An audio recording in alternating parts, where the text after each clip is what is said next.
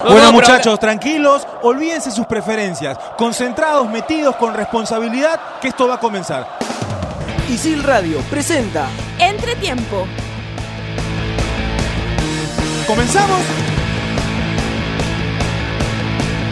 Empezamos Entretiempo. Les saluda Fatma Sleiman de la carrera de Comunicación Integral y hoy día estamos un poco abandonados. Solo tengo a mis comentaristas deportivos a Saúl Quiroz, a Fernando Loza y a Eduardo Tello. ¿Cómo están, chicos? Muy bien, muy bien. Eh, es lo de menos, ¿no? Igual se les extraña a los chicos, se les extraña a Les Gabriel. mandamos un besote. A Brian, sí, los saludos respectivos Y para tanque. él. Eh, Al tanque siempre. Sí, obvio. Comenzamos. Así que cuando ¿Cómo escuchas, comenzamos? cuando escuchas eso ya, ya extrañas un poquito al tanque. ¿No? Eh, la debe estar pasando muy bien, así que eh, no, nada que decir eh, para él. Bueno, hablando de Eh, comenzamos, tenemos que comenzar acerca de Perú. Perú ya no pasa a octavos de final. Es cierto, es cierto, igual hay cosas que resaltar. Por ejemplo, en el equipo sudamericano, en el equipo eh, elegido de Sudamérica en, los, en la fase de grupos, quedó así. A ver, te lo leo. Ospina de Colombia, eh, Silva, Godín y Mina de centrales, por izquierda Rojo y por derecha Advíncula. Cerrado, después ¿ah? después Cerrado, está eh, Casemiro de Brasil, por derecha Carrillo, por izquierda Quintero, el de, el de Colombia, Coutinho y Luis Ares eh, como único nueve. Es una gran vitrina, ¿no? Es una gran vitrina, es importante que los jugadores peruanos se muestren eh, y aparezcan en ese tipo de, de rankings de, de, de- Obviamente, Es que a, a pesar Y- del resultado hayan dos Exacto. jugadores que, que hayan resaltado. A pesar de la eliminación, pues, ¿no? Porque, a ver, nosotros podemos comentar subjetivamente porque somos peruanos y destacamos algunas cosas positivas de Perú, en este caso Carrillo de Advíncula, pero también lo comentan los medios internacionales. Entonces, El hecho que lo vean afuera le da un valor agregado, pues, ¿no? exacto, exacto. Eh, eso por un lado. Después llegó ayer eh, Perú, llegó Gareca, llegaron los seleccionados, llegaron algunos, porque hay unos, algunos se quedaron en, en vacaciones. El recibimiento de la gente fue espectacular. ¿ah? La verdad es que sí. Espectacular. La verdad es que sí. Eh, Eh, yo tuve la información de que Raúl Ruiz Díaz ahorita está en Estados Unidos, ya, Ya cerró. ya fue su- presentado ya. ya Ya, cerró fue, ya fue su- presentado para el Seattle Sounders. Sí. Ahora, hay Sí, muchas sí. cosas más por cerrar por ahí, ¿no? Por ejemplo, Galese, que en la semana se habló. Hubo un videito en Instagram donde salía Galese Ramos Cáceres, su representante. Y Galese le preguntaba, oye, ¿me vendes o cómo es?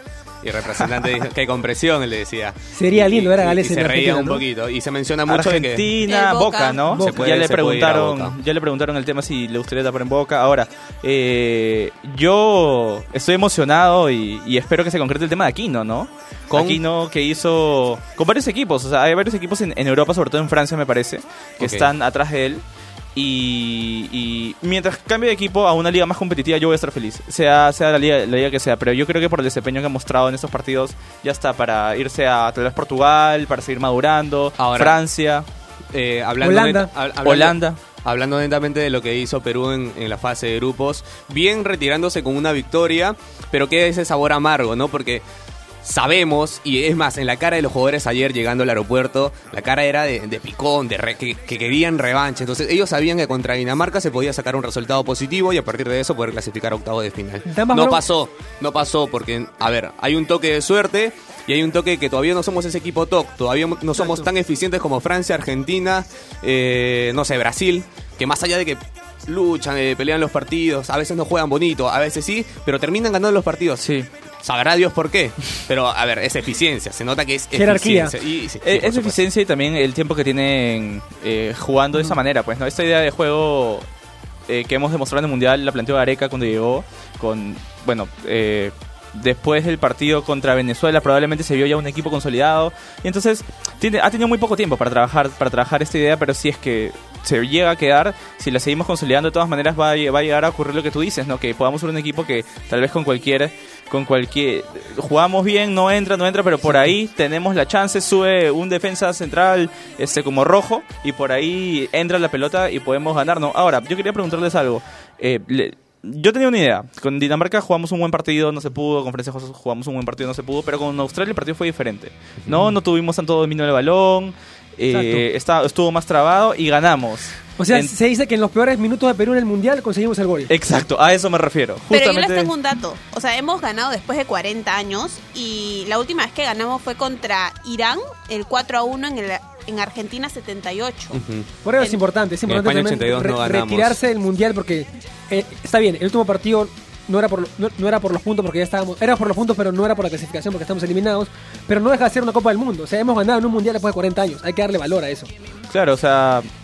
Ahora, A ver, hay a ver, cosas, a ver, a hay cosas vamos por a- mejorar, ¿no? En el Mundial, en ninguno de los tres partidos hicimos lo que hicimos en, la, en las eliminatorias, ¿no? Ese toque fino por abajo, triangulaciones, eh, movimientos rápidos, no se notó en, las, Me en parece el- que, en la Copa a, del a Mundo. mi parecer, eh, en los primeros 15 minutos contra Dinamarca sí tuvimos algo de eso, ¿no? De acuerdo, un poquito, pero un de- poquito. De, ahí, en, en ese partido me atrevería a decir que fuimos de más a menos. Ahora, con Dinamarca. ahora vamos un poquito más atrás. eh, y perdónenme que, que retroceda. El partido contra Francia, los últimos minutos. ¿Alguna vez hubieran imaginado a Perú metiendo a Francia prácticamente todo, todo en su campo en los últimos minutos? O sea, eso habla de un respeto y una. Y cierta. Respeto no sé, a ver, yo estoy en contra de eso porque ver, peruano. todos los equipos tienen un dominio en los partidos, pero por supuesto que el físico no alcanza para dominar 90 minutos. Ah, Eso no, está nunca. claro. Claro. Y aparte, Eh, eh, eso fue por más empuje, más que fútbol, ¿no? Fue más empuje, más Claro, garra. de acuerdo, totalmente de acuerdo. Ahora, ¿destacan a alguien más aparte de Carrillo y Agvíncula? Aquí no. Aquí Te lo no. dije hace un momento. Yo creo que aquí no. Uno más. Tuvo un, un Ramos. nivel. De acuerdo, Ramos. Santa María. Lo de Ramos fue espectacular. Ramos hizo lo que no hacía durante toda la eliminatoria, donde, do- lo que no hacía siempre que lo vi, hacerla simple. Si tienes que lucharla arriba, la luchas arriba. Si tienes que tocar fácil, la tocas fácil. Y tienes que despejarla, la despejas. Ramos no hacía eso. Yo tenía una bronca especial. Siempre critica- criticaba a Ramos porque decía, Ramos, no hagas una de más, por favor.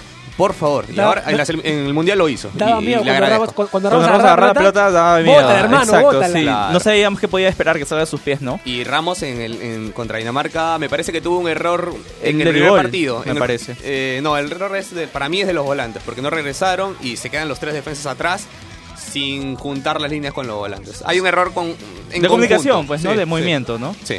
Ahora, cosas buenas que podemos rescatar también, como decía Eduardo Santamaría, ¿no? Tenemos Sí. un central de... Que, que- Para que- años. de- para años, carácter, con Seguridad, con confianza. seguridad. Sabe, sabe salir jugando con la pelota al piso. Santa María hizo que no se notara la ausencia de Rodríguez. Y Sí. eso es un montón. Sí, sí, Y es Rodríguez, para mí, no tuvo un buen mundial. No. No, no, no, estuvo bien ju- flojo. No, Sí. pero no tuvo un duelo porque se lesionó. Yo Claro, creo que no, si hubiera no estado en vi- los tres partidos. No estuvo en su mejor, en su mejor momento futbolístico. Sí, sí, sí. Ahora, yo también me, me parece, tal vez para terminar de resaltarlo, no al nivel, no al nivel, ojo, de los que hemos hablado, pero me parece que Miguel Trauco ha ido de menos a más en ese mundial, ¿no? Un partido muy discreto contra Dinamarca. Tuvo la difícil misión de marcar a Mbappé contra Francia, que Mbappé es probablemente el próximo jugador cuando se retire Messi a llevarse el balón de oro. Tal vez. Y contra Australia me parece que estuvo impecable, ¿no? Eh, eh, pases precisos, pases precisos. eh, se juntó más con Flores, más con Yotun. Entonces fue de menos a más el, el, el, el- el- ese es nuestro, nuestro la- lateral izquierdo. Y ojalá que cambie de equipo para que gane más regularidad, ¿no? Estamos acostumbrados a ver a un, a un troco que metía, que empujaba. Él mismo dijo, él dijo que, que- que no estaba cómodo en, en, Flamengo. Sí, es verdad. Pero bueno, está cómodo a partir de la poca continuidad que Exacto. tiene, ¿no? Ahora- el que no juega no, no va a estar cómodo nunca. Ahora, ¿qué les pareció el, el, desar- el- el desarrollo en el juego de Tapia? Me parece que No se le puede puntuar tanto porque no estuvo contra Francia y contra Australia Estuvo estuvo, chocado por- por- por- medio por- tiempo. No, no, pero de lo que vimos, pues, ¿no? De lo que vimos... eh, vimos poco. Yo pensaba que este era el trampolín porque digamos que. Rodríguez también jugó más o menos la misma cantidad de tiempo, pues, ¿no? Que, Es- que este, Tapia. este era el trampolín perfecto de Tapia, Tapia. Y, y no lo fue. Y no lo fue. Y decepcionó un poquito. Entonces. Tal vez nervios, Otro- tal vez No sé, no sé, no sé. Tal vez el, el propio el propio choque con, con el. Exacto, yo- yo con creo el que eso fue determinante. Entonces, a partir de eso, eh, hubo un bajón de nivel y bueno, eh, no, no fue lo que lo que nosotros pensábamos que iba a ser. Ahora, Ahora, Otro de que esperaba más era de Flores, ¿no? Flores apareció Sí, muy poco. sí, estuvo exacto. Muy ansioso con la, en el partido contra Exacto. Australia, con la pelota estuvo muy ansioso. a ver, muy Flores cuando aparece hay que aplaudirlo. Totalmente. Y, y hay que celebrarlo. Flores contra Australia, Australia fue un desastre. Un desastre. No Sí. podía controlar una. No, estaba muy nervioso. Parece que el chico se llenó de presión y, y no supo manejarla ¿no? dentro del campo. Ahora, alguien a- a- al que yo siento una debilidad por este jugador, por su forma de juego, por, por cómo conduce, para mí es Cristian Cueva. Cristian Cueva que a mí me Ha parece su que... rendimiento, ¿ah? Sí, claro, obviamente. Sí, yo, estoy de acuerdo contigo, debido a que en el Sao Paulo juega poco o nada. Pero a menos este último partido con Australia, se, yo creo que estuvo cerca, cerca, no, no en su nivel, pero cerca a lo que alguna vez fue, ¿no? Conduciendo el equipo. Yo no sé si lo dije acá, pero para mí Cueva no debió jugar ningún partido del Mundial. Y lo dije antes del penal, gracias a Dios. Sí, sí, sí, sí. sí. Eh, Este, pero- tenemos constancia de eso, ¿Por está qué? grabado. No te preocupes, está ¿Pero grabado. por qué? Porque venía un- en un nivel en, que- en el que no estamos acostumbrados nosotros. Cueva ahora decide mal. Piensa mucho. Y pensar mucho en una cancha de fútbol es totalmente grave. Porque en la cancha de fútbol se, se- se piensa en milésima de segundo. ¿Sabes que se nota que ha Piensa perdido está- la confianza? Piensa, Cueva está pensando demasiado y cuando piensa demasiado decide mal. Mejor Sí. Yo creo que fueron Sí. mucho también los nervios de jugar un partido en un mundial lo que le, le tocó una mala pasada contra Dinamarca. ¿no? Ahora, el penal es un quiebre definitivamente. Sí. Totalmente. O sea, Sí, si estaba sí. mal Yo- Cueva hasta jugar con Dinamarca y el penal, después del penal fue peor. Yo lo Sí. que le cuestiono a Cueva es ponerse a llorar de- al medio tiempo. Eso le cuestiono a Cueva, por ejemplo. Tú, Sí. tú no te puedes destrozar, tú no te puedes caer en, en- en- en medio del partido. Y tal vez acuerdo. yendo, yendo por ese lado, Fernando, eh, los jugadores peruanos eh, después del partido contra Dinamarca también se tiraron al suelo. Yo, yo vi a tres, cuatro jugadores peruanos tirados en el suelo, agarrándose la cabeza, llorando. Y tal vez para el partido que le hicimos a Francia fue muy pronto ese tema de bajar los brazos después, inmediatamente después de ese partido, ¿no? Ok, te puedes sentir mal, puedes estar molesto, renegar, pero tirarte al suelo, porque habían jugadores echados en la cancha. eso en el camerino. Sí, exacto. Si, te vas a- si- si- no puedes dar esa impresión para la gente que te está viendo. Es el primer partido, hay dos opciones más difíciles. Nadie dice que va- iba a ser fácil, Yo pero. sí en eso los defiendo un poquito. El jugador a veces no puede controlar emociones. Pues sí, es, par- es normal, somos humanos, entonces. Claro, pero en el medio a ver, tiempo. ¿cómo te acuerdas de que, oye, no tengo que llorar acá, tengo que llorar en el No, ya, camerino? exacto. porque las No, emociones porque- son no, No, instantáneas. ya, pero en el medio tiempo ponerte a llorar, en medio de un partido. Claro, Pero era exacto. parte de. A ver, los jugadores sabían que contra Dinamarca era el partido contra Dinamarca. Contra Francia, seguro. los jugadores y la gente sabía que contra Francia no íbamos a lograr mucho. El empate a lo mucho.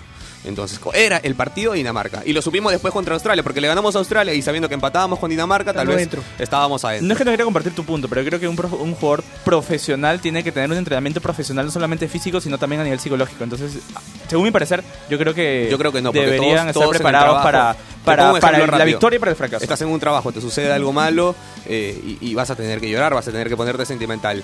Entonces, sucede lo mismo en una cancha de fútbol. La gente piensa que el futbolista es, es, es otro tipo de persona. Hay una palabra para eso, ¿no? Inteligencia emocional. Yo creo que depende mucho de la inteligencia emocional que uno tenga, porque si no estaríamos generalizando que los 11 jugadores se tiraron y se sintieron mal, ¿no? Por eso estamos diciendo que solamente fueron algunos. ¿Cuánto hemos trabajado la inteligencia emocional? Tres años desde que llegó Gareca, tal vez. Nada más. Mucho, ¿ah? Entonces, porque si no, claro. si no, no, no hubiéramos clasificado. Exacto, O entonces sea, no, o no sea, podemos o sea, yo- demasiado. Yo, no digo. Ah, no, exacto. En claro, ese no podemos, punto, no no. podemos pedir demasiado en ese punto. O sea, yo no digo que.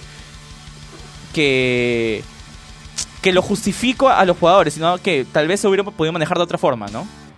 no, no sé cómo, la verdad para mí fue un acto natural, normal de un ser humano. Para mí también. Pero no dentro del primer partido. Es lo único que Ya, quería y, acotar. y ahora volviendo al juego, para mí, uno de los mejores jugadores de Perú es Yotun. Tal vez no tuvo la, precisión que siempre tiene, pero no entiendo, y es algo que le critico a Areca, no entiendo su insistencia de sacar a Yotun del equipo y dejar a Flores en, en- o sea, dejar a Flores en el campo. Un dato, A contra. Australia jugó 46 minutos, Yotun.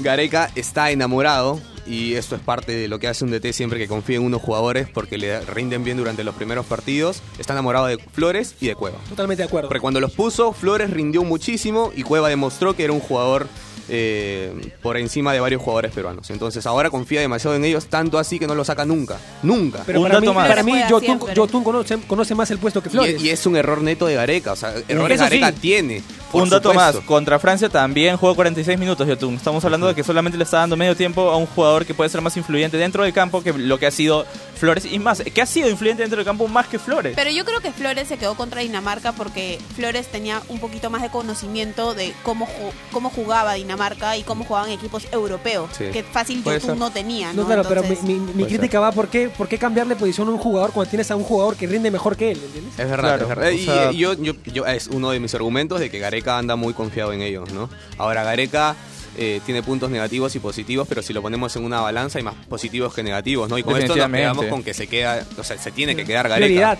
Claro. Yo realmente creo que, que el equipo ha rendido muy bien este mundial para, para haber regresado después de tantos años y yo creo que estamos a un nivel de que si Gareca se queda, Dios quiera, podemos eh, dar una buena batalla en la, en la Copa América y, y- y fácil llegar a la final, ¿no? A ver, la actualidad es que Gareca no es más técnico de Perú. Claro. Gareca cuando Ya, el se acabó el mundial, vínculo. Sí, sí, se ya- acaba ya el Gareca contrato. hoy no es más técnico del Perú. El, el contrato de Gareca finiquitaba el último día, si es que clasificaba al mundial, el último día del el último partido de competición de Perú y en el se mundial. dice que recién va a responder en 25 o 30 días, o sea, un mes. Ahora, lo que yo he estado leyendo, averiguando durante esta semana es que Ricardo Gareca, o al menos, él no tiene representante, ¿no? Él tiene un, un, un abogado que es el que le maneja el tema de los contratos, él no utiliza representante.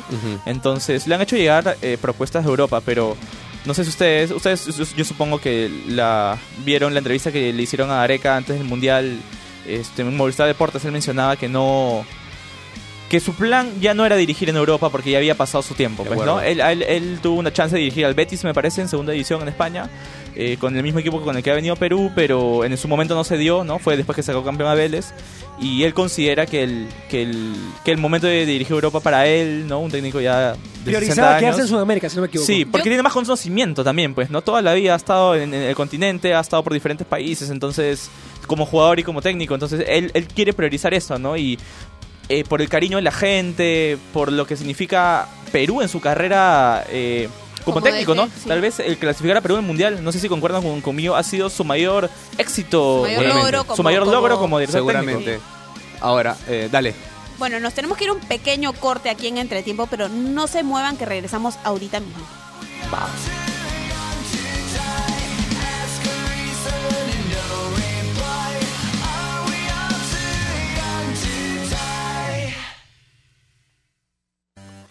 Estudia animación 3D en ISIL, la única carrera en el país avalada por Studio Art de Hollywood. Estudia en ISIL y aprende haciendo. Aprende comunicación integral de la mejor manera, trabajando para clientes reales. Estudia en ISIL y aprende haciendo. Estudia nuestras especialidades de computación e informática en ISIL y podrás obtener las certificaciones más destacadas de la industria. Estudia en ISIL y aprende haciendo. Más información en isil.p.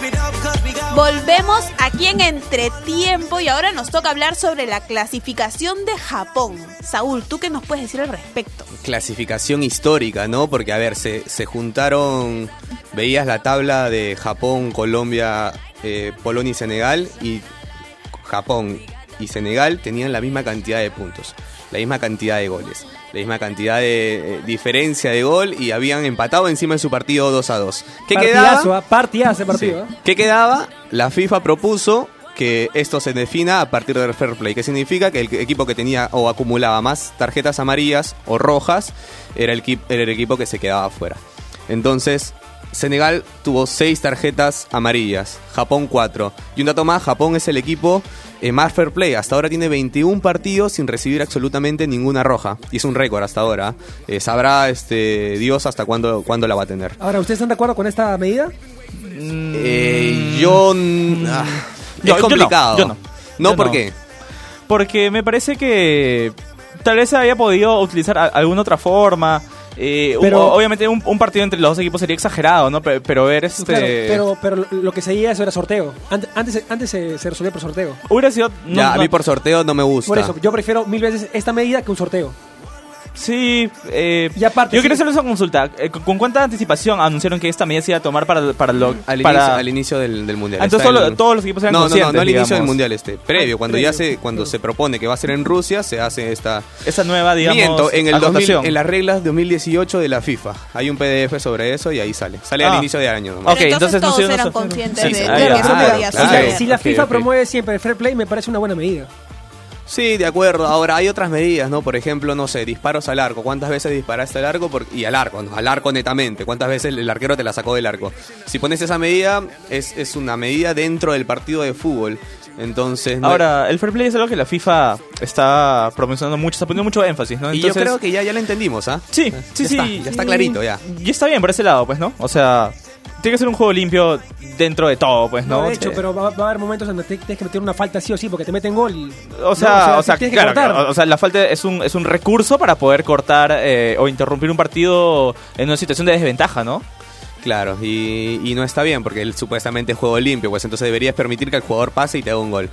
Y, y la medida está bien porque es una amarilla, entonces no permitiste que este jugador te haga un gol porque es una jugada clara. Bueno, yo sí la acepto, ah, la acepto. Ahora, Ah, hab- habían otras formas, pero esta es aceptable. Ahora, uno de los equipos que yo más disfruté, digamos, algo de los grandes, ¿no? Eh, verlo jugar durante este mundial ha sido Senegal.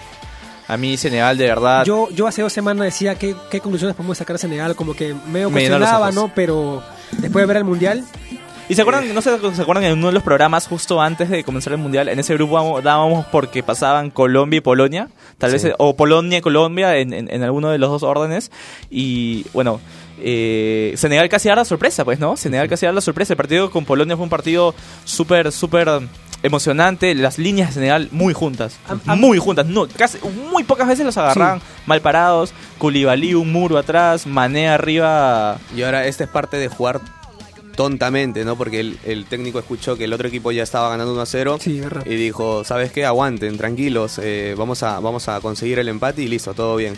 Y Colombia no Colombia pensaba no, igual. Colombia, pisó el Colombia- acelerador. Entonces el equipo que quiere ganar siempre, ahí está, ahí está su premio. estos son premios, claro. Ambición, ¿no? Y bien, y bien, y, y hablando de Colombia, bien lo de Jerry Mina, ¿no? Un jugador eh, banqueado en el Barcelona, muy banqueado en el Barcelona, jugó pocos partidos de Copa, jugó... Y ya lo prestaron una- al Real Betis. ¿Ya está firmado? Sí. Él, él, él- él dijo que no se, y su entorno dijo que no se quería ir de Barcelona. No, pero Eh, si quiere jugar, y- que vaya y al sus- Betis. No, claro, de todas maneras. Y ahora ha tenido su revancha en el Mundial, ¿no? Dos buenos goles de cabeza, que es este, su característica principal, y, y, y- y bien por él, ¿no? Y bien, no bien por el eso, equipo. sus goles abrieron el marcador. Sí. Contra Polonia abrió el marcador y ahora también contra Ahora, Mina- súper influyentes. Mina destaca en el, en el equipo titular. eh, A partir de de los sudamericanos más destaca- destacados en la fase de grupos. Y, pero Mina está destacando por los goles, no por cómo ha defendido. Eh, entonces Sí. hay, hay defensas centrales que han, han destacado un poquito más. Eh, Yo te- no quiero ser muy peruano, pero por No, ejemplo, no, Ramos claro. destacó un poquito más de Mina a partir de, de defender, porque Perú estuvo eh, al acecho en, en defensa muchas veces. Claro, como tú dices, un poquito más. Si vemos el tema de la prioridad, de la prioridad de un defensa es defender. Obvio. ¿no? O sea, Ajá. o sea, los goles para los delanteros, pero pero sí, tal vez no haya sido su principal característica en, en el Mundial de Mina hasta el momento el, el tema del de la defensa, pero ha sido, como dice Fernando, influyente Igual mal- para el mal equipo, no lo hizo Mina, No, no, no, para nada. no, Por no, ejemplo, no. Rojo. Yo no entiendo el Rojo, Rojo, más allá del gol, ¿qué hizo en el Mundial? Nada. Nada. O sea, falencias Mina tiene muchas, muchas falencias Sí. en- a, la, a la hora del uno contra uno. En, en el choque arriba de cabeza es muy bueno. Y en el timing. Yo creo Sí. que en el timing llega tarde. Y no solo acá contra Colombia. Los pocos partidos que le vimos con el Barcelona, vemos que al momento de hacer los relevos con Sí. su pareja central. De acuerdo, ha tenido muchos errores.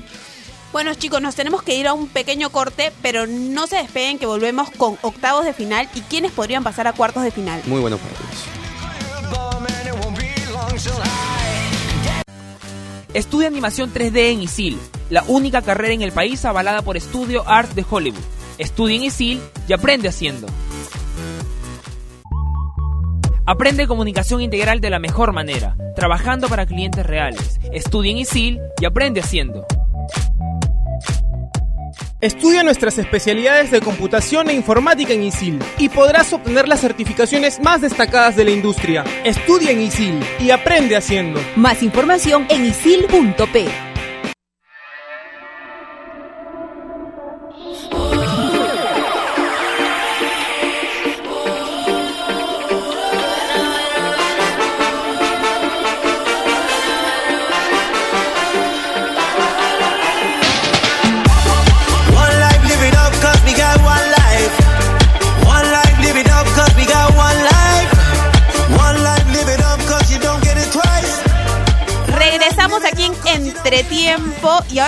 hablar sobre los cruces de octavos de final. Mañana se vienen dos partidazos. Tenemos Francia, Argentina y Portugal, Uruguay.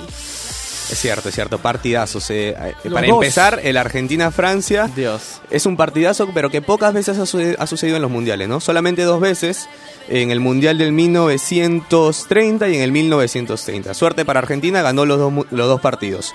Después se han enfrentado 11 veces. Dentro de estos 11 veces están los dos partidos de los mundiales, por supuesto. Seis victorias para Argentina, dos empates, do- tres victorias para Francia. Ahora, hablamos de dos potencias, pues no, definitivamente. Francia y Argentina. Yo quería preguntarle a Fatma, Fatma, ¿cuáles son tus jugadores favoritos de cada equipo? Va a De- decir Giroud. Mm, No, la verdad que de Francia eh, tendría que ser Griezmann y Mbappé para mí. Son dos jugadores jóvenes que, que prometen mucho, que para mí juegan increíble. Y de Argentina, la verdad que eh, me gusta bastante Macherano y Di María. Macherano por el temple, por el carácter que le pone Sí, al, al equipo. La foto del partido con Nigeria, Macherano sangrando y no saliendo del campo. No, no saliendo, para mí eso fue espectacular. De Macherano para mí fue espectacular. como Espectacular y error del árbitro, ¿no? Sí, sí, sí, Sí. No, no puede permitir que un jugador sangrando. Ahora, la última vez que se enfrentaron fue en el 2009, eh, el 11 de febrero del 2009, gol de Messi, gol de de Gutiérrez. ¿Te acuerdas de Gutiérrez? Jonás Gutiérrez, el que jugaba en Newcastle. El galgo. que- Claro, el- que el- tuvo cáncer. tuvo cáncer. Tuvo cáncer, Claro, y sí, luego se problema de recuperó. Por ejemplo, para mí, a una cosa que a mí me sucede bastante es que a mí me gusta mucho Messi como jugador del Barcelona, pero no me gusta Messi como jugador de su equipo en Argentina. Me parece que es por un tema del entorno, ¿no? Sí, Los no, no, jugadores no me convence Sí. como jugador de, de su propio equipo. No, me, no, no siento que aporte lo que debería de aportar como, como uno de los mejores jugadores del mundo, si no es el mejor jugador A del ver, mundo. Messi tiene una gran mochila muy pesada de no haber ganado muchas finales. Entre Sí. esas, eh, una Copa América. Dos entre- Copas Américas. Entre esas, dos, Copas, No, gracias. tres Copas Américas, 2007 también. Pero bueno, ahora Y un tenemos... mundial, ¿no? Eh, Te- tenemos eh, también que, que escuchar ahora, tenemos a San Paoli que nos va a hablar un poco acerca del partido de mañana que es Argentina-Francia. Ahí San Paoli, a ver. Vamos, adelante con San ¿Cuál es la Paoli. Eh, no, mira, la, verdad que la formación o el equipo que va a salir todavía no, no, no, lo comuniqué a los jugadores, entonces por ahí no te lo puedo comunicar. Las variantes de, o de posibilidades que tiene, o el abanico de posibilidades que tiene la selección argentina eh, está dada también con, con muchos jugadores capaces de absorber este momento. Cristian es uno, Cristian se ha acomodado muy rápido a los jugadores de mucha experiencia de la selección y eso lo hace tener posibilidad de jugar mañana como, como algunos otros más. Ahí estuvo San Paoli con las declaraciones acerca de, de Argentina. Bueno, San Paoli es bastante conocido por, por nunca poner a los mismos jugadores, siempre varía bastante. Que es un error, ¿no? Es un Sí, error. definitivamente. Entonces veremos también quién, eh, no sé si ya está A ver, los le- 11 de mañana. Le decimos error porque no ha funcionado. Porque imagínate en el caso de que así rotando un montón hubiera funcionado, hoy diríamos, uy, qué Una técnico San Paoli. Es una ¿no? virtud de él, Sí, diríamos, claro. ¿no? Pero no a todos les sirve la rotación, ¿no? Por ejemplo, acá en el fútbol peruano a Reynoso le servía... Yo me acuerdo que lo hacía mucho Osorio en el Atlético Nacional. Mucha rotación con la Copa Libertadores y, y dentro del- de la Liga Colombiana y le funcionaba bastante bien, campeonó, si no te acuerdas. sí. Reynoso, Reynoso también en 2009. Claro. Eh, ahora, hablando netamente del partido de mañana. eh, Yo imagino un partido con mucha tendencia de Francia, ¿no? Con mucha tendencia de Francia. ha- hablaba San Paoli de las individualidades y vemos las individualidades de Francia y es una máquina, ¿no? Pogba y. Kanté. ¿Qué Pogba, técnico en este momento, hoy por hoy, después de lo que hemos visto en el Mundial, no soñaría con tener a la pareja Pogba-Kanté en su medio campo? Obvio. Ahora, la, la volante de Argentina es una volante que no destruye ni construye. Entonces, eh, va a ser muy fácil para la volante de, de Francia, que es Pogba, Matuidi Saúl está filosófico hoy día. No, no, no. No, pero Saúl. Saúl tiene un pincel. Saúl vi- Sí, viene a la radio con un pincel. ah, Lo, malo te lo dice bonito. No, no lo sientes. Pero es muy directo, pero es muy directo, siempre es muy directo. Pero sí, como dice, como dice Saúl, eh, como dice Saúl, se- eh, sí, la, la- la defensa argentina no va ni, a- ni para atrás ni para adelante. La volante, dije. Perdón, perdón. Sí, la volante argentina no va ni atrás para adelante y va a ser muy fácil a Matuidi, que- Kanté y Pogba posicionarse en ese medio campo y poder manejar el balón a su, a su antojo, ¿no? Ahora, dependiendo de la presión que, que intente conseguir este el equipo argentino. Destacaron mucho a- a Macherano, o Mascherano, como Por dicen el, los argentinos. por el carácter, por el carácter, Y- es más que sí, por sí, el juego. Claro, porque hay Líder. muchas en el uno el contra de en el uno contra uno está perdiendo mucho Mascherano y se le está notando muy viejito, se le está notando. Ya, ya. Sí, Entonces, eh, también el nivel contra con el- Mbappé y contra Mbalé Uh, Va a ser sufrir, difícil, pero, pero eh, Mascherano es un, es un jugador que pues, ya demostró eh, que le da con garra al equipo y, y que por más que esté sangrando, sigue jugando. Ahora Mascherano es un jugador que agarra, estira las manos y dicen equipo únanse, ¿no? Claro. Es un, es un jugador Pero Es un ¿sabes qué? Armador. es un, es un- Es un Que a veces- ¿no? Sí, es que un veces- que a unificador, veces claro. con ganas, con garra, no alcanza. Ahora, ahora, En ese tipo de, torneos con garra, no alcanza. ahora hay una frase, hay una frase que al menos yo estoy de acuerdo, que es el fútbol es de momentos, pues no. El momento actual de Macherano en China, porque ahorita obviamente ya no está en Barcelona, este es, es muy es muy bajo, pues, ¿no? O sea, futbolísticamente hablando no no ya no da la talla, o sea, Pero también es un jugador ya mayor. exacto, sí, exacto, también. o sea, hay muchos factores que juegan en contra de él. O sea, pero- Macherano en, en Brasil 2014, olvídate. Era no, una- era un crack. bomba. O sea, el, si el Machera- gol que le saca a Robén, A Robben. en el no- último Claro. minuto me parece Claro. que se O sea, eso ya ahora no lo puede hacer para mí. Exacto, Claro, exacto. Ya- a, a ver, Mascherano físico sale del. Barcelona ojo- porque ya no está en su nivel. Y ojo que me parece que el 2014, en algunos partidos, en los segundos tiempos, Abela lo usaba de central. A ver, ahora Pavón. Pavón tiene que jugar. San Paolo llama a San Paolo y Pavón tiene que jugar. Pavón es un rayo, ¿no? Sí, tiene que jugar. Es un rayo desequilibrante. A Di María lo he visto muy estático, ¿no? Di María, el Di María de Real Madrid, que, que, que digamos fue que llenó los ojos a nivel mundial, era un jugador que estaba acostumbrado a pasar, iba, volvía, iba, volvía, ocho pulmones, Ahora recuperaba se, seguirá subía. con Higuaín de delantero porque Higuaín No ha demostrado mucho, ¿no? No creo que vuelva a ser... eh, Va más allá del gol, más allá del gol, porque los movimientos y el aguantar la pelota y pedirla y, y tenerla, eh, no ha demostrado eso, mucho menos el gol. Entonces, Agüero en el primer partido que tuvo anotó un gol. es un jugador muy irregular Higuaín, ¿no? Claro. Entonces, Ahora- no sé qué, qué, qué se puede esperar de Lo él. lindo de Argentina es que tiene a Messi. Exacto, Y las exacto, individualidades exacto. te matan, siempre, siempre. Tú puedes tener un partido muy cerrado, pero Messi y Cristiano Ronaldo, en este caso contra Uruguay, te, te van a sacar alguna diferencia. Ahora, en, hablando de individualidades concretamente, no se olvida que Francia también tiene individualidades por cada puesto importante, Ah, sí, ¿no? sí. En cada línea, pero, es más. pero lo que pasa es que en estas instancias del mundial ya cualquier cosa puede pasar. pero no tan consagrados como Messi. Claro. No, concuerdo, no tan consagrados como Messi. Sí, tal, tal vez son individualidades que están en pleno desarrollo para llegar a, a- a- a convertirse en algo eh, consagrado, ¿no? Ahora, de que corazón, de corazón, muy, muy dentro del corazón, que gana Argentina. Sí, Después claro. el objetivo. Sí, sí. es- Yo personalmente concuerdo. quiero que gane Francia. El ¿eh? objetivo- Yo, yo, soy- yo siempre soy la Contreras de, de todo el mundo. A mí me dicen que, que, que gane Argentina. No, yo quiero que gane Francia. Ver, Para yo- mí Francia está jugando increíble. yo de corazón y, y- y que pierdan la apuesta, que gane, que gane Argentina, pero voy a, voy a apostar por Francia. Y hablando de Uruguay-Paraguay, que también juega mañana. Uruguay, Portugal. Portugal. Uruguay-Portugal, perdón. No te emociones. Tranquila, tranquila, suele pasar, yo también me confundo. Eh, yo, yo ahí me voy a jugar mis fichas por, por Uruguay. Por Uruguay, yo también, ¿ah? Jugando con, con potencias mundiales, se potencia también. Es un el temple que tienen los jugadores parece que nacen con eso, ¿no? Es- Y si no nacen con eso desde que son pequeños este, les animan a matar por su país, por su selección. El hecho de pelear cada pelota, de no dar una por perdida, o sea, emoción, yo no sé si comparten mi idea, pero emociona ver jugar Uruguay. Claro, es que Uruguay tiene historia, pues. Uruguay tiene mucha historia. En el 30 ganaron, en el puede 50 también. ganaron, El ganaron dos, Juegos Olímpicos previo al, al primer mundial. Entonces, Para mí es el mejor equipo sudamericano. ¿eh? ahora, Actualmente, Actualmente. a mí, a mí me, me parece el mejor. Pero- ¿ah? yo discuto mucho. Es limitado, es un equipo sea, un poco limitado, pero claro, pero es lo, un lo equipo... lo- lo que sí es que es el único que ha sacado todos triunfos. O sea, que, que sus tres partidos los, los ha ganado. un puntaje perfecto, ¿no? Claro, por eso para mí ahorita, actualmente es el, el que mejor está demostrando. Ahora, si algo tiene que trabajar ahora Portugal es la pelota parada defensivamente. Sí. Porque en los Godín- corners y en las Godín pelotitas paradas- Josema, Como decía Daniel Peredo, ¿no? Cuando no se puede jugando, la, La pelotita, pelotita parada. parada. Pero Uruguay no tiene jugando, entonces la pelotita parada nomás. Sí, y, y bueno, tiene, ti- tiene varios recursos, ¿no? Tenemos a Godín, a José María Jiménez, tenemos al mismo Suárez, Cavani. Ahora, yo creo que mucha, muchas veces el tema futbolístico, que tal vez lo limita un poco Uruguay en el tema de los cambios, si- lo balancea o lo compensa con el tema del carácter, pues, ¿no? O Sí, sea, claro. O sea, y Portugal... eh, Pero Portugal es- viene es- bien, eh, ¿ah? viene bien, pero es difícil eh, analizar su juego, pues, ¿no? Porque digamos, una, una, una forma de juego establecida no tiene. No, pues, tiene individualidades. O sea, no- no- Eh, a partir de la entrada de Cuaresma ha mejorado un montón por la Sí, banda sí, derecha. sí, estoy de acuerdo. Eh, muchos centros. eh, no ha podido concretar Cristiano Ronaldo, pero seguramente en este partido puede ser.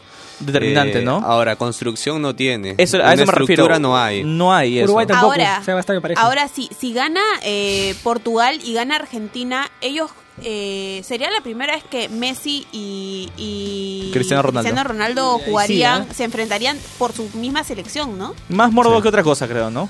Más mor- Yo creo que el, el partido generaría supuesto. más morbo que, Ah, de todas maneras. que tal vez un. Ahora, el un domingo también- en Pero el sería domingo, lindo, ambos sería equipos. muy lindo. Ah, claro. El sí. domingo juega el anfitrión con España y después, un toque más tarde, juega Croacia con, contra Dinamarca. Y el lunes Qué aburrido, a, ¿no? a Brasil, O sea, México. ¿sabes cuánto pagan las apuestas? 3.31 en el empate de Croacia-Dinamarca. Yo creo que queda ahí, ¿ah? Apuesta y luego, luego se van a Croacia penales, va a destruir a El, Dinamarca. el- el- el Sí. España de- el partido de España contra Rusia, ya vimos a Rusia contra un, un equipo consolidado como Uruguay. Y, Y sí, y- y- sí, y sí. creo que no hay queda. mucho Lo que... hizo pisar tierra. Lo hizo pisar tierra. O sea, sí, claro, lo hizo pisar tierra y, y- y ya está, pues, ¿no? O sea, hizo, hizo dos buenos partidos Rusia, le llenó el ojo a, a su gente más Lo que bueno, todo. de, lo bueno de que haya ganado Uruguay con Rusia es que quitaron los comentarios estúpidos y tontos que decían, ah, sí, estaba ganando Rusia porque hay una, una especie de mafia. Y todos, todos los, todos los mundiales eh, siempre el anfitrión tiene algo, algo que ver, siempre no, rodean me- esos comentarios al equipo anfitrión, ¿no? Pero que y siempre tratan de manchar un poco Claro. la- Sí. el, el- el tema del juego, la competitividad. Pero Y como tú Rusia dices, ganó qué bien, bueno. Rusia ganó bien. Rusia, Rusia ju- ha ganado jugando con, con balón al piso y con individualidades importantes, ¿no? Este, este chico Golovin, eh, dicen, dice el diario Marca que está boceado para el Barcelona, pero, No sé. pero, pero qué bueno, que, eh, apoyo tu punto, qué bueno que ya no se estén dando esos comentarios desatinados. ¿no? Juega España, una España que no viene bien, que ha cambiado No, un técnico. ¿Sabes? bien. Tú sabes que hay muchos posts en, en España diciendo que Hierro ni siquiera es técnico de fútbol. Sí. Eh, ha clasificado a España, pero ha clasificado Ahí. con muchísimas dudas. Ahí. Sí. Eh, ahora la, la prensa española viene criticando demasiado. Salió a hablar Tiago Alcántara, dando un, un- un cafecito para todos. Y al final siempre lo silban a Piqué, así de culpable ese otro. Sí, sí, A mí sí. me emociona bastante los partidos del lunes, sobre todo uno de los partidos del lunes que es Brasil-México. Me emociona bastante. Ese va a ser Partidazo. Pronóstico reservado. Partidazo. Nunca Sí, se han no, enfrentado. yo, yo creo que nunca- de acá ya la mayoría de pronósticos son, son reservados. Menos ¿no? el España-Rusia, como Claro, estamos hablando. menos- Después pero- tenemos un poco más tarde, tenemos a Bélgica. Japón. Nunca se han enfrentado México y Brasil en etapas decisivas. O sea, En sí. la final del su- eh, no, pero la- de los Juegos Olímpicos. ya, claro, pero, pero, claro, mayores. mayores. pues. Claro, hablando de mayores, Eh, no, no han entonces chocado va, aún. Va a ser un partido muy atractivo, ¿no? Eh, México que viene en alza, venía en alza después de Alemania. Se cayó se relajó, Se cayó se con relajó, Suecia. No se sé si se relajó. relajó. Porque México necesitaba ganar. México necesitaba esos puntos para, sentirse primero. seguro. No, no, no para ser primero, para sentirse seguro. Porque si ganaba Alema- Alemania quedaba fuera. Entonces México puso todo. El tema es que cayó contra, contra una Suecia que un gol de suerte, un gol de, un, un gol de pelotita parada y Pero luego ordenado, mataron ¿no? el partido. Ordenado 3-0. Suecia. Sí, Después, sí, sí. un poco más tarde, vamos a tener a Bélgica, Japón. Y el martes 3 vamos a tener a, a un equipo un poco difícil de, de decir, ¿no? Suecia, Suiza, un poco confuso.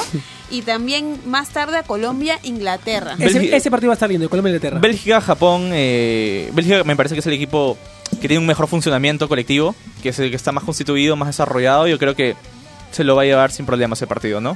Da, da gusto ver jugar a Bélgica. Me, me va a gustar mucho el, el Colombia-Inglaterra. A mí también. Sí, Ese lindo partido- partido. A mí, me gusta, partido. a mí me gusta bastante que a partir de octavos ya tenemos este partidos fuertes, entonces es, es mejor pegarse a la tele y, y ahí te quedas Sí. todo Ahora, el día. algo bueno de los octavos es que se va a eliminar un europeo de todas maneras, en el partido con Croacia-Dinamarca o el Suiza-Suecia. Entonces, un europeo se va a ir de todas maneras. Qué bueno, ¿no? Va a ser un partido bonito, Colombia-Inglaterra, parejo, de ida y vuelta. Y Colombia, como tú mismo lo dijiste, no va a especular, no va a salir a matar de todas maneras. Ya, como... Y si, si, si se tienen que quedar con un partido de octavos, ¿con cuál se quedan? Yo con el, Fran- yo con el Francia-Argentina. Brasil-México. Brasil-México, Uy, personal, ¿no? Francia-Argentina. Gracias, Argentina. Uruguay-Portugal, nos dice nuestro Todos estamos productor. divididos hoy día, todos estamos divididos. Bueno, bien, y la próxima vez que nos reunamos aquí en Entretiempo vamos a poder hablar sobre quiénes ganaron porque ya no hay tiempo para más. Espero que le hayan pasado increíble como Cortito, nosotros. Se- se- hoy día se pasó rapidísimo. Mucha emoción. Pero bueno. es el Gracias, fin. chicos. Gracias, Bueno, chicos. Nos vemos chau. en la Chau, próxima. chau. Cuídense. Chao, chao. Báñense.